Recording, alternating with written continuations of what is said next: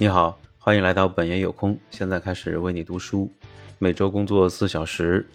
现在呢，我们来继续来看这个这一章，就是它的所有的这里面，我觉得是最最干货的一部分啊，就是去寻找你的缪斯，去打造你的缪斯。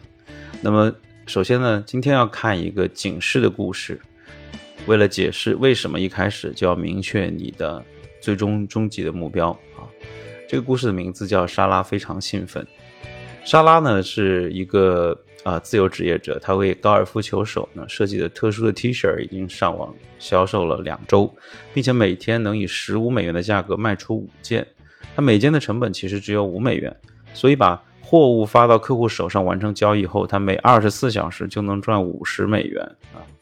也还要减去百分之三，当然百减去百分之三的这个信用卡的交易费用，很快就能够收回最初定做三百件 T 恤的成本了。其实他也压了不少货啊，但是他呢想获得更多的利润。这个他其实并不是一开始就做的这么顺利的，因为他提前也还有个产品啊，呃，这个产品呢相对来讲就比较。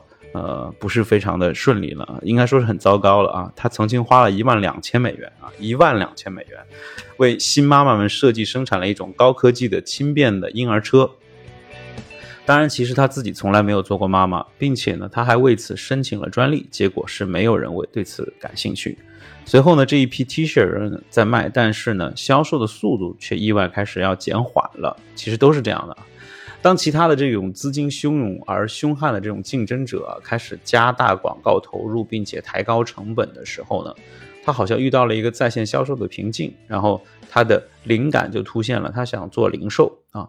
那么接下来，莎拉就和当地的就线下的这个高尔夫球的商店的经理去商谈啊，对方很快就表示对这些 T 恤感兴趣啊，他非常开心。那么，这个高尔夫球店的这个经理叫比尔啊，比尔按惯例了要求享受销售价格的四折，也就意味着他的销售价格从过去的十五美元要降到现在的九美元。那么利润当然也从过去的十美元同步降到了九美元。那莎拉决定呢，不管怎样也要试一试，并且他和周围的城镇另外两家商店也谈好了相同的交易。货架上积压的 T 恤开始减少，但是他也很快意识到，不多的利润都被出拉货和增加管理的额外时间吞噬了。也就是说呢，在这个过程当中，他其实投入了更多的时间成本。那，那么他接接下来决定找一个什么呢？Distributors，就是去找一个批发商啊，也就是这个 wholesales。以便呢减轻这方面的工作。那么那家公司呢，主要是一个货运的仓库，它负责把不同的制造商那里呢产品啊销售到全国各地的高尔夫球商店。这个经销商也很感兴趣，他按照惯例要求呢给予原零售价百分之七十的折扣，也就是四点五美元。四点五美元这样的话，每件 T 恤莎拉还要亏五十美分，于是他拒绝了。但是呢，糟糕的是，四家当地的商店为了和其他商店竞争呢，开始将他的 T 恤。打折销售，那么这样的话，他自己的利润率也被挤掉了。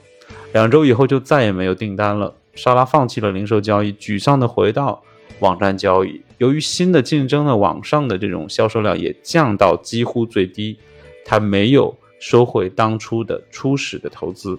同时呢，他的仓库里还剩了五十件的 T 恤，情况不是太好。其实这一切都可以通过正确的测试和计划避免。非常重要。下一期我们再来聊，怎么样通过正确的测试和计划来避免我们这个萨拉所遇到的这种窘迫的情况。下次再见喽，拜拜。